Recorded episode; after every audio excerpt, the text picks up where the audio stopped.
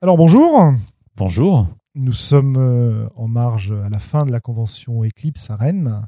Nous sommes le 2 avril et nous sommes en compagnie aujourd'hui, euh, chers auditeurs des Voix d'Altaride, de Monsieur Manuel Bédoué. Ouais, et on est éclaté parce qu'on n'a pas dormi suffisamment tôt du tout. Absolument. Mais par contre, on a bien joué, on a beaucoup testé et on a euh, bah, pu voir notamment les premiers prototypes pour ma part d'un superbe jeu actuellement en financement participatif, n'est-ce pas? Alors, comme on est le 2 avril, on peut même dire actuellement financé participativement parce que, euh, Exact. parce que ça y est, on a passé les 100% et c'est cool. Euh, merci. euh, merci. si, vous avez, par- si vous nous écoutez et que vous avez déjà participé, merci. Si vous n'avez pas encore participé, merci par avance parce que je sais qu'à l'issue de cette interview, vous allez vous jeter sur Ulule. Absolument. Alors, comment s'appelle ce magnifique jeu? Ça s'appelle Aux marches du pouvoir. C'est mon quatrième, cinquième jeu, je ne sais plus trop. Euh, en tout cas, euh, c'est mon, dernier jeu en date. Euh, et c'est un spin-off d'un précédent jeu que j'avais édité qui s'appelle Sur les frontières. Exactement. J'allais te dire que ça se passe finalement dans le même univers que sur les frontières? Voilà, c'est ça. C'est pour ça que je dis que c'est un spin-off. C'est pas vraiment la suite parce qu'on joue pas les mêmes personnages. C'est pas une nouvelle édition. C'est un jeu vraiment différent euh, sur la proposition ludique, mais ça se passe dans le même univers. L'idée, c'est euh, de l'explorer sous un autre angle. Oui, parce que dans Sur les frontières, tu incarnes donc de jeunes héritiers d'un empire qui vont se déplacer jusqu'à une frontière d'ailleurs que les, il me semble que le- les joueurs, la table définit ensemble. C'est ça ou que le meneur détermine, mais en tout cas, elle n'est pas structurée, elle n'est pas, elle est pas écrite à l'avance. Elle se construit euh, euh, d'une table de jeu à l'autre. Effectivement, euh, il y, a des- il y a- il y a tout un tas de, de tables de tirage aléatoire pour, pour se faire sa frontière à soi. Et dans ce nouveau jeu, tu nous ramènes au, au cœur de l'empire en fait. Exactement parce que parce que la campagne ça va bien deux minutes et que à un moment il est temps de revenir dans un environnement un tant soit peu moderne. On joue donc à la capitale et euh, comme la capitale c'est le lieu du pouvoir, on y joue des gens très ambitieux qui aimeraient bien le prendre.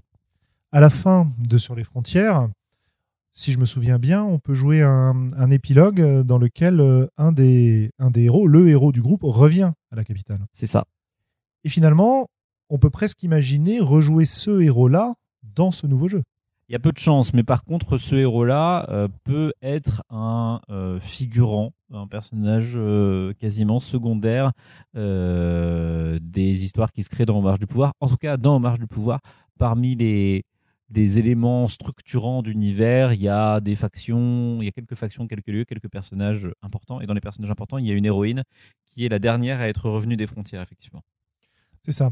Donc tu as un certain nombre d'archétypes de personnages, de figures, de lieux, de factions qui vont permettre de structurer la partie et de donner du contenu, mais t'as pas d'histoire, de scénario préécrit dans ce jeu-là non plus. Non.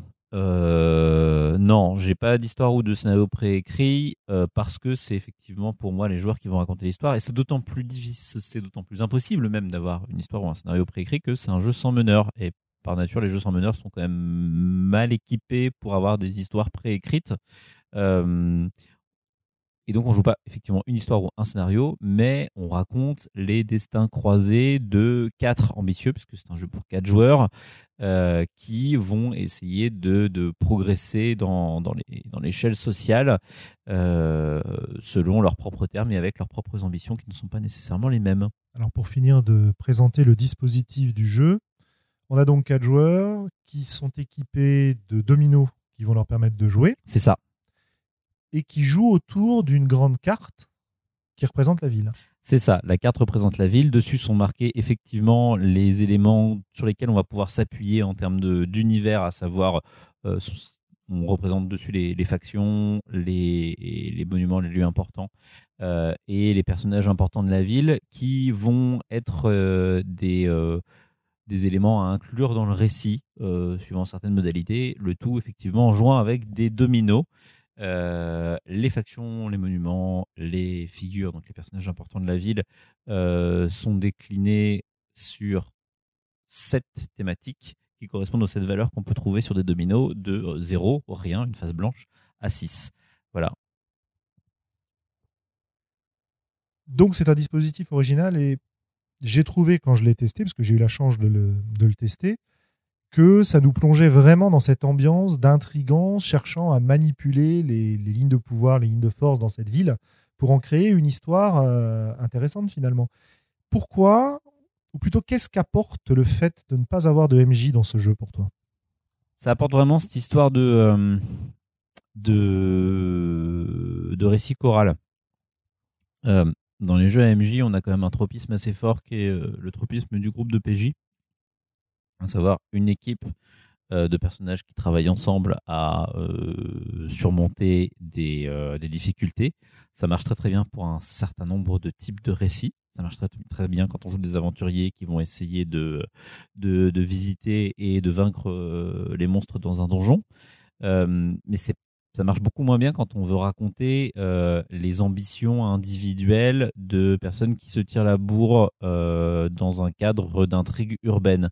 Euh, c'est une des problématiques qui, moi, m'a semblé émerger très très tôt, y compris dans des jeux comme Vampire. Alors, il y avait des contournements avec des systèmes de coterie, ce genre de choses, mais effectivement, moi, je voulais pas donner l'opportunité aux joueurs d'être comment dire un, groupe. Je voulais qu'ils puissent éventuellement se croiser, qu'on puisse avoir ces destins individuels. et puis, je voulais mettre aussi les joueurs dans une position de, de, narrateur, quasiment dans une position de meneur, c'est-à-dire leur dire, je vous laisse les clés. De toute manière, vous vous allez jouer l'histoire d'un ambitieux et contrairement à un autre jeu sans meneur fiasco, vous n'allez pas jouer un ambitieux qui n'a pas les moyens de ses ambitions. Moi, je veux que vous ayez les moyens de vos ambitions. Je veux que euh, vous puissiez vraiment gravir l'échelle sociale si vous le voulez, même si vous allez avoir quelques petits, euh, quelques petites fourches codines sur le chemin. Mais euh, je veux que vous puissiez jouer Bellamy, Rastignac, que vous puissiez jouer euh, Littlefinger, euh, bref, euh, des ambitieux prêts à tous les coups tordus, mais des ambitieux qui réussissent. Donc ça donne à ton jeu une, comment dire, une approche vraiment joueur contre joueur. Quoi. On, s'affronte les uns les autres dans cette histoire. Je ne pense pas que dans la vie, tous les ambitieux cherchent la même chose. Et je pense pas que leur, je pense pas que tous les ambitieux se confrontent. Je pense que le mec qui veut devenir la personne la plus riche de France a assez peu de confrontation avec le mec qui veut devenir la personne la plus célèbre de France. Euh, les joueurs, ils n'ont pas tous les mêmes ambitions, enfin les personnages, les ambitieux, ils n'ont pas tous les mêmes ambitions. Donc ils peuvent parfois se confronter, parfois travailler ensemble et s'entraider, parfois euh, vivre leurs histoires en parallèle euh, sans qu'elles se croisent vraiment, si ce n'est par le truchement d'un troisième qui va, qui va vraiment traverser les deux premières.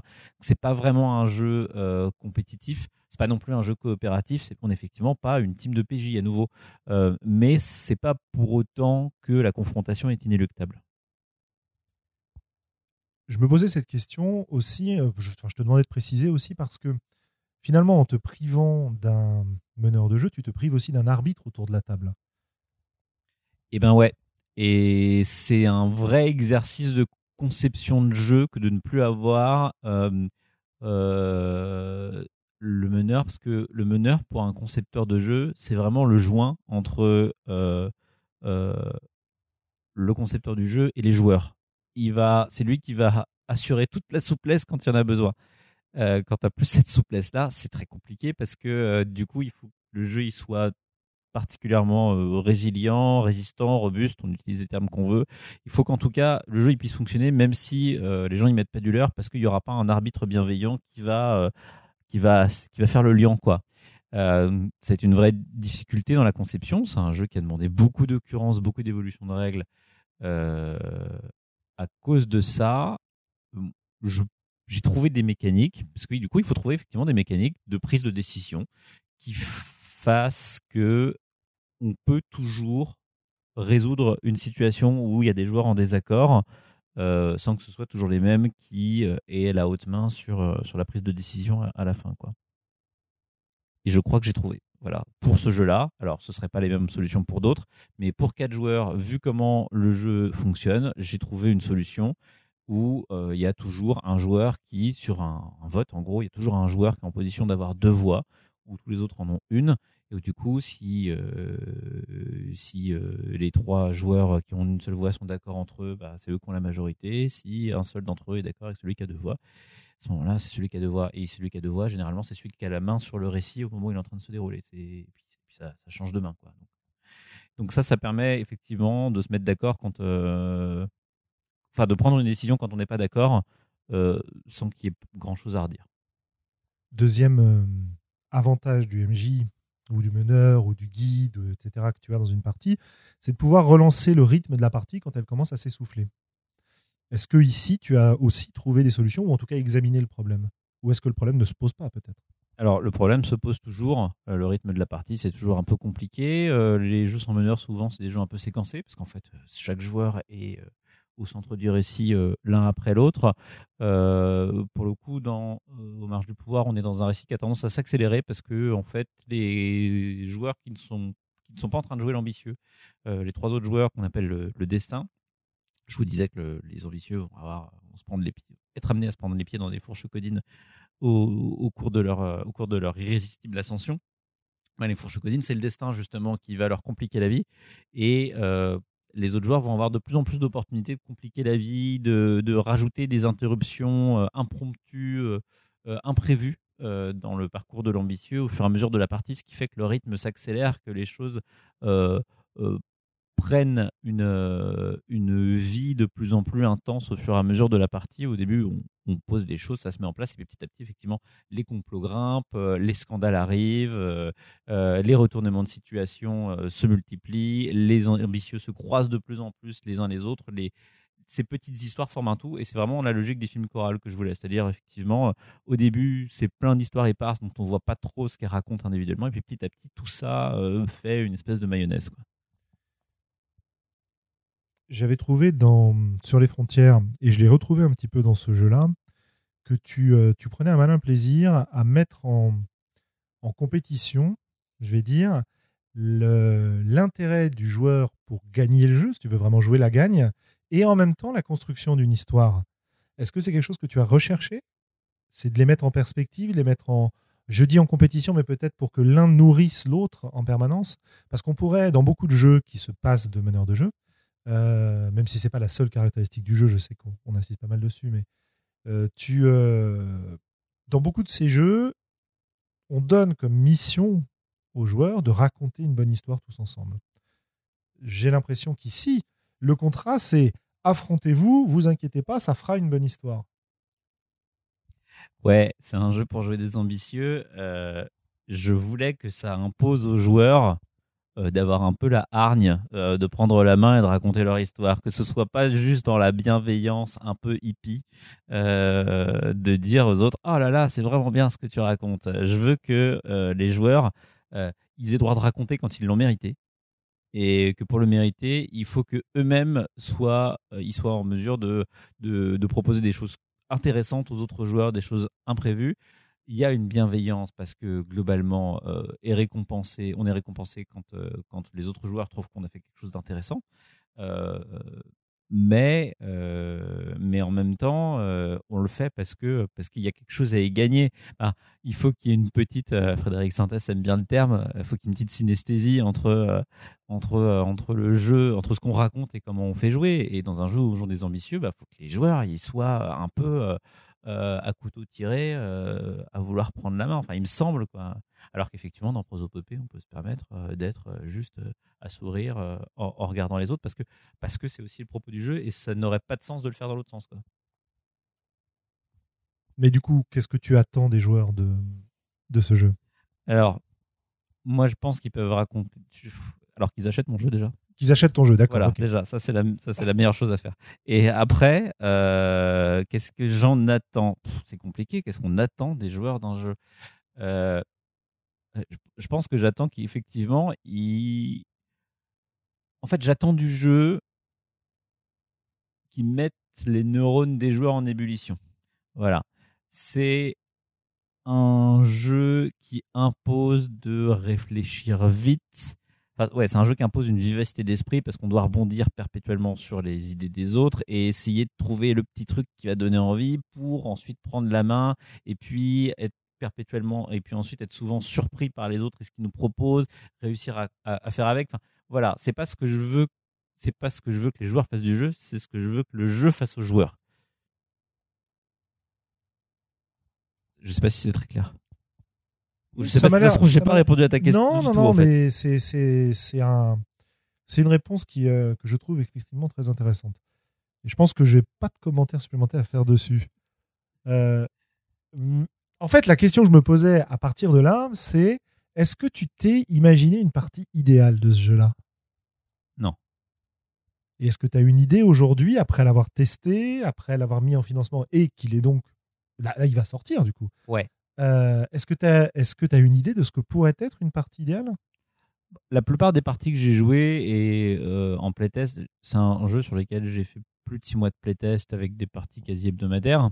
Euh, donc on a fait quelques parties, sans compter les parties à l'extérieur et tout. Globalement, une partie idéale, c'est effectivement une partie où les personnages, pour moi, où les personnages se posent, où on les découvre, où ils magouillent chacun de leur coin, où les choses effectivement accélèrent progressivement, où les, les machinations, les, stratagèmes prennent une ampleur et en même temps euh, euh, sont euh, subvertis par des, imprévus incroyables. C'est un jeu où je veux que les joueurs soient surpris de l'histoire qu'ils arrivent eux-mêmes à produire.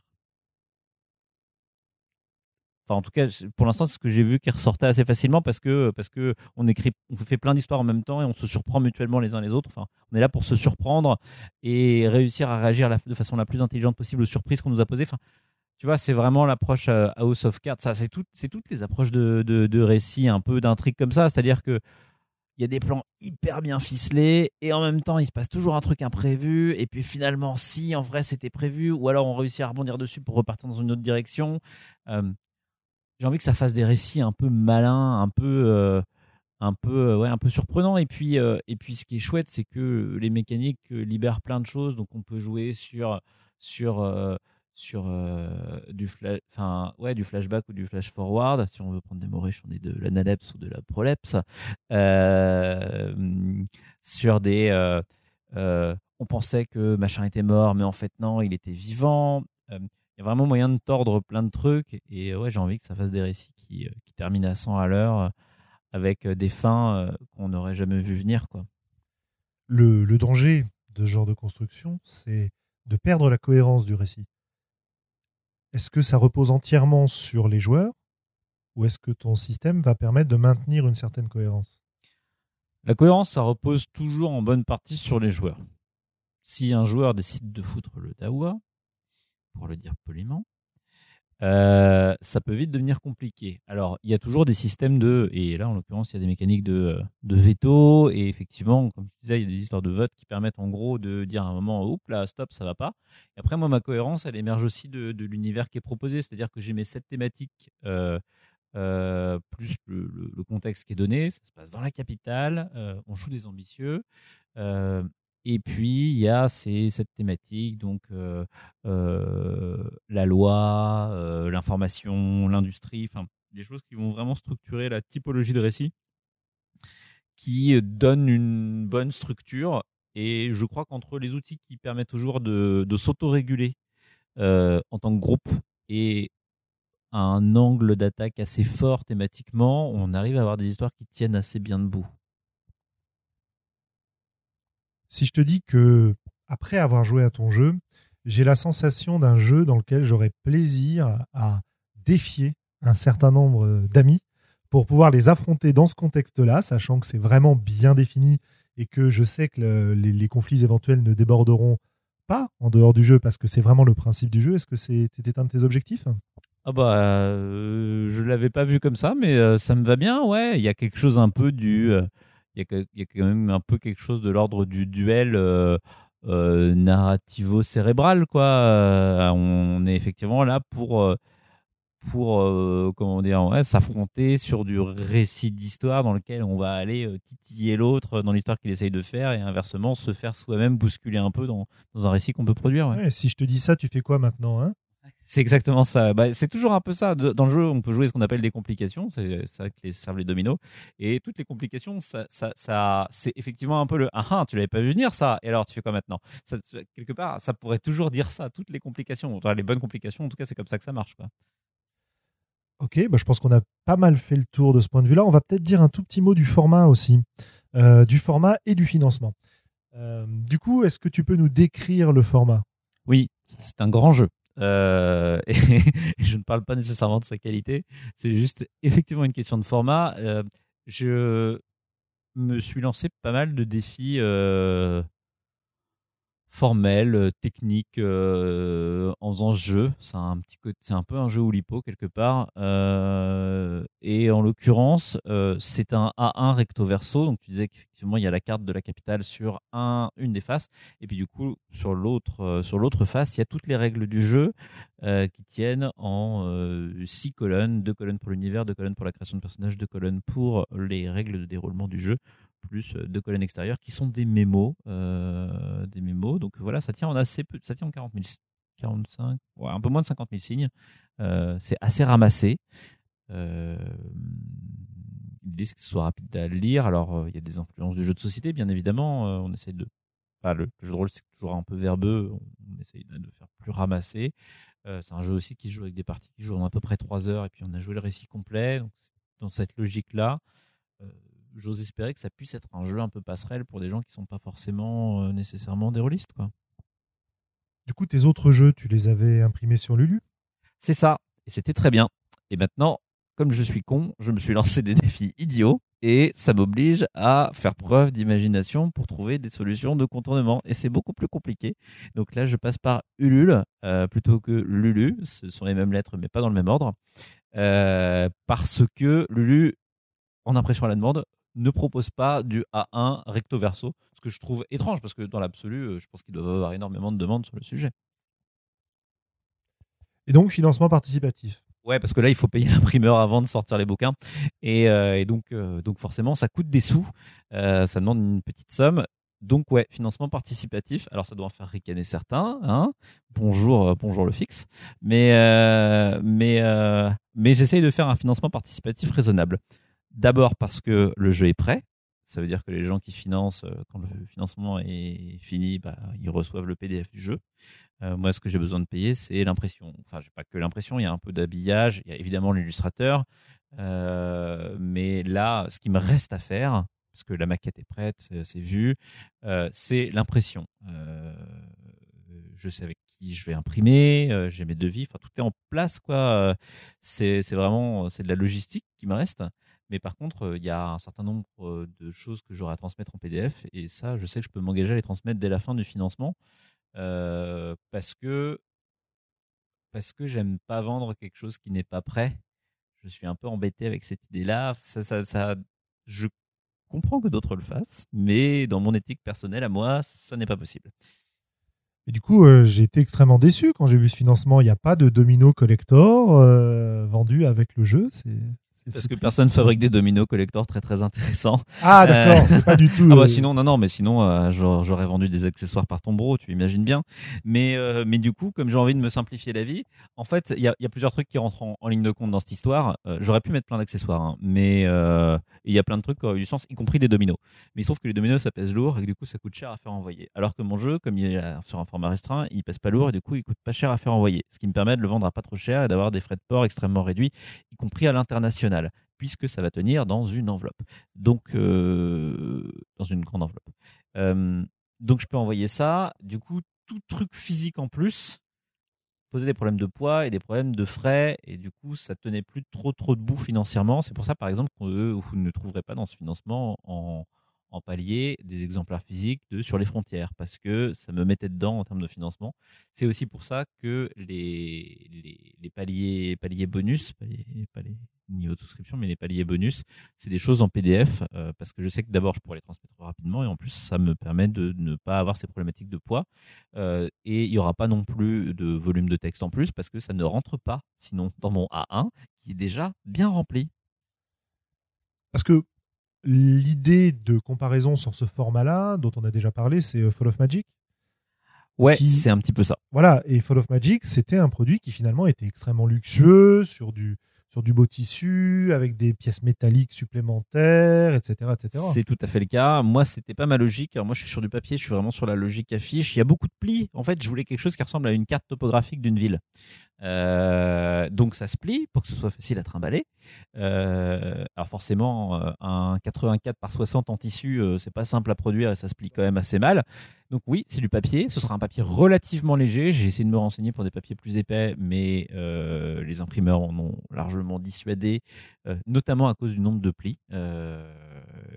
mais ce sera un truc normalement pas trop compliqué à trimballer et même relativement facile à consulter y compris dans les transports en commun. Je, vu comment c'est conçu, je pense que ça devrait bien pouvoir se lire dans le métro. Tu, veux dire que ça peut se replier facilement? Pourtant, une carte, c'est bien connu.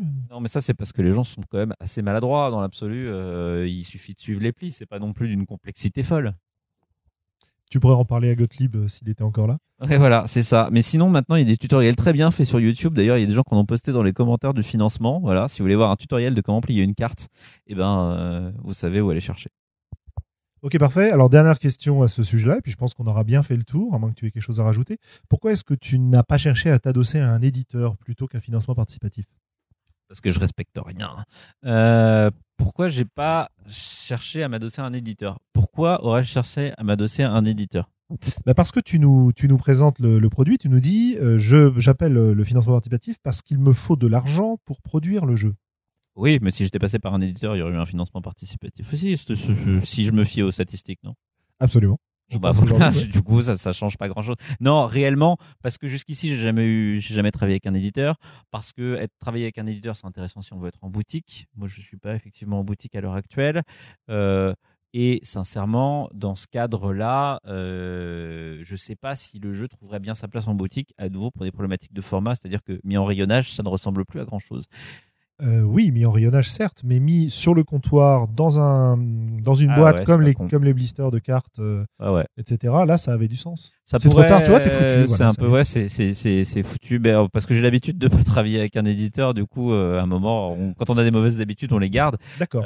et puis et puis en plus, je suis c'est quand même des formats globalement. Enfin, tu vois, c'est un format bizarre. Enfin, moi, je vois bien quand j'en cause avec des avec d'autres concepteurs de jeux qui travaillent sur des jeux plus, des formats de jeux plus traditionnels. Quand je leur dis, je fais un jeu sans meneur, qui tient sur un, recto verso, qui joue avec des dominos, ils me regardent un peu comme si j'étais un extraterrestre quand même. Et j'imagine que ça doit pouvoir intéresser des éditeurs. Je, je, après, j'ai pas cherché, j'ai pas eu le réflexe. C'est comme c'est dans la logique et dans la suite de Sur les frontières. bah, pour moi, c'était logique aussi d'être dans la même autonomie en termes de production. Euh, voilà. Et puis bah, le, troisième, puisque c'est un triptyque euh, qui que, je poursuis, euh, qui était entamé avec sur les frontières, que je poursuis. Le troisième, il fait partie des, des, paliers de financement du deuxième, parce que c'est encore un plus petit format. Il va être tout petit. Ça s'appelle Monstre. Et, et, pareil, du coup, j'aurais, fini ce cycle-là. J'en serais débarrassé. Et, et, ça me va très bien de le faire de façon autonome comme ça.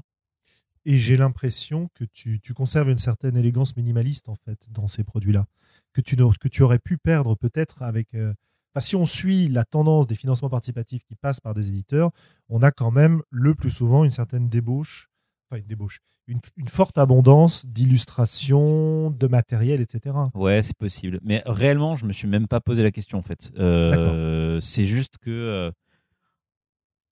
ça, ça n'avait pas particulièrement de sens. Et puis, et puis non, je me suis pas posé la question. J'ai vraiment euh, pris l'habitude, avec les contraintes que ça représente aussi, hein, mais d'être de, d'être en relative autonomie. Je suis euh, décisionnaire sur ce que je produis. Euh, voilà, ça a plein de défauts, ça a quelques qualités. Euh, je pense pas que ça aurait été le projet pour, de toute manière, vu le format, vu plein de choses. Oui, bon, ne, ne t'en excuse pas. Hein, résultat final est plutôt intéressant. c'est Grumpf qui a fait tout le travail graphique, donc c'est quand même à lui qu'on en doit beaucoup. Euh, moi, je n'ai fait que coucher des mots sur du papier. Parfait. Un dernier mot pour nos auditeurs euh, Bah écoutez, ça dure jusqu'au, je sais plus si c'est le 23 ou le 24 avril. Enfin bref, euh, la campagne est en cours. vous n'avez pas à vous embêter avec le choix des candidats. Il n'y en a qu'un seul, donc votez pour moi. Parfait, merci et au revoir.